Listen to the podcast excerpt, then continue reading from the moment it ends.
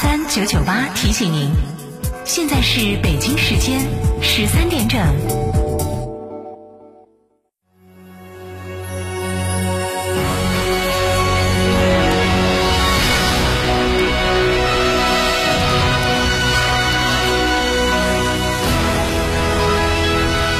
成都的声音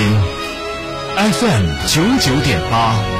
成都人民广播电台。新闻广播。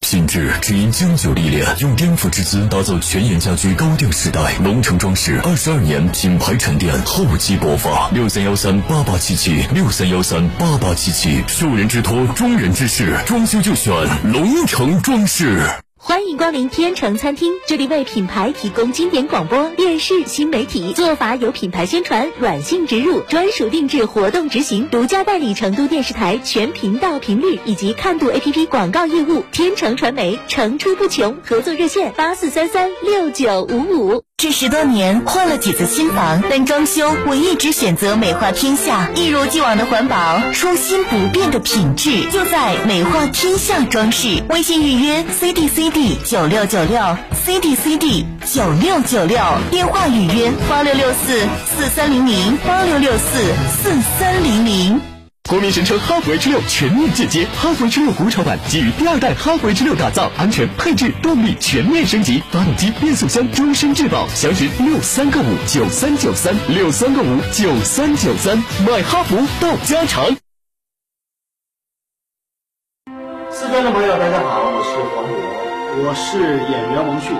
新冠病毒目前还在全球肆虐，抗疫成果来之不易，岁月静好更需大家的。振兴中华，使命在肩，美好家园共同守护。少年强则国强，复兴中华重任在肩。新时代的青年需要豪情和担当，更需要强健的体魄来实现梦想。积极接种疫苗是抵御新冠病毒的最经济有效的手段。青年朋友们，每一个你，每一个我，接种疫苗环环相扣，才能铸就健康的钢铁长城。让我们共同铸就免疫屏障，抵御病毒，强我中华。筑起免疫屏障，需要你的一臂之力。美丽加油，守护健康，打疫苗，我助一臂之力。九九八快讯，各位听众，大家下午好！北京时间的十三点零三分，欢迎您收听成都人民广播电台新闻广播的九九八快讯，我是浩明，为您播报新闻。昨天，国务院办公厅发布了关于推动外贸保稳提质的意见，提出加强外贸企业生产经营保障，促进外贸货物运输保通。保畅、增强海外物流的服务、稳外贸的功能等十三条政策措施。意见就要求要加紧研究推进，在上海期货交易所、大连商品交易所上市海运运价运力期货。各地方要加强政银企对接，梳理一批急需资金的中小微外贸企业名单，开展清单式管理。就在同一天，商务部、中国人民银行、国家外汇管理局发布了关于支持外经贸企业提升汇率风险管理能力的通知，就指出，进一步便利企业在跨境贸易投资当中使用人民币，鼓励企业通过人民币跨境计价来结算，规避汇率的风险。要完善汇率规避产品的制度，进一步提升人民币的跨境结算的便利性。人社部、财政部在日前印发了关于二零二二年调整退休人员基本养老金的通知，明确从二零二二年一月一号起，为二零二一年底前已经按规定办理退休手续并按月领取基本养老金的企业和机关事业单位退休人员，提高基本养老金水平，总体调整水平为二零二一年退休人员月人均基本养老金的百分之四。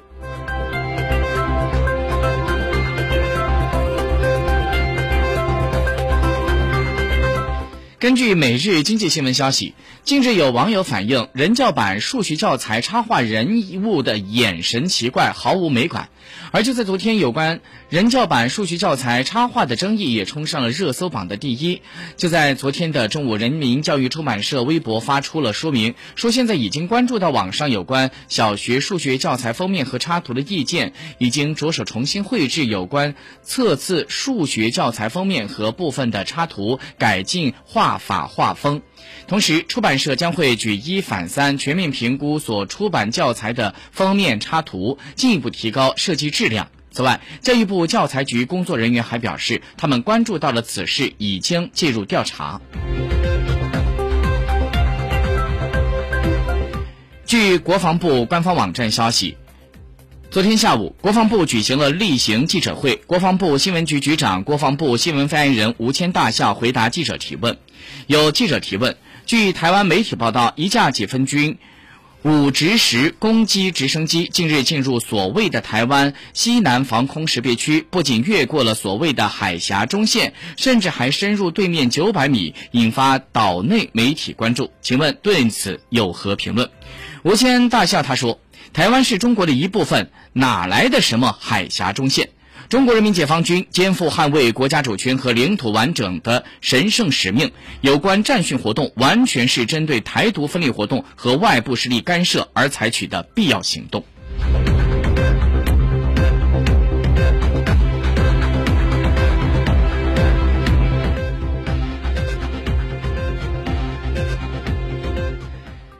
接下来，我们再把视线转到国际方面来看一下最新的国际资讯。据新华社联合国消息，中国驻联合国代表张军二十六号在安理会审议中东巴勒斯坦问题的时候发言，敦促国际社会更有针对性地处理巴勒斯坦问题。张军说，过去一个月，巴勒斯坦被占领土安全形势持续动荡，以色列的安全部队和巴勒斯坦的民众多次发生了冲突，持续造成巴勒斯坦的平民伤亡。针对以色列平民的袭击也是时有发生，导致巴以局势紧张升级的各种因素，前段时间集中的体现，有一些因素还在继续发酵，中方对此感到十分的担忧。近期巴以局势发展警示了国际社会要有更针对性的处理巴勒斯坦问题。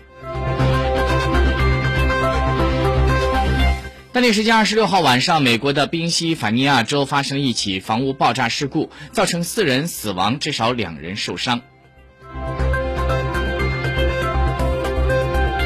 据中国地震台网正式测定，五月二十七号十点三十五分，在地汶岛附近海域，也就是南纬八点三度、东经一百二十七点三度，发生里氏六点四级地震，震源深度一百千米。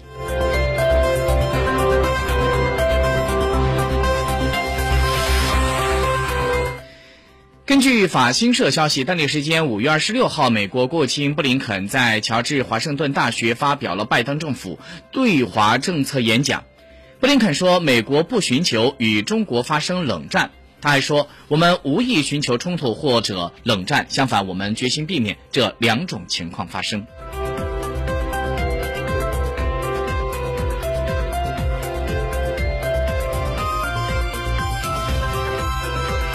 美国国会参议院当地时间二十六号就一项打击国内恐怖主义法案举行了程序性投票，结果由于共和党议员的阻挠，法案是没有获得通过。在当天的表决当中，四十七票赞成，四十七票反对，全部共和党的议员投票反对这个法案没有获得通过。而按照规定，这个法案需要获得六十票才能够打破冗长议事获得通过。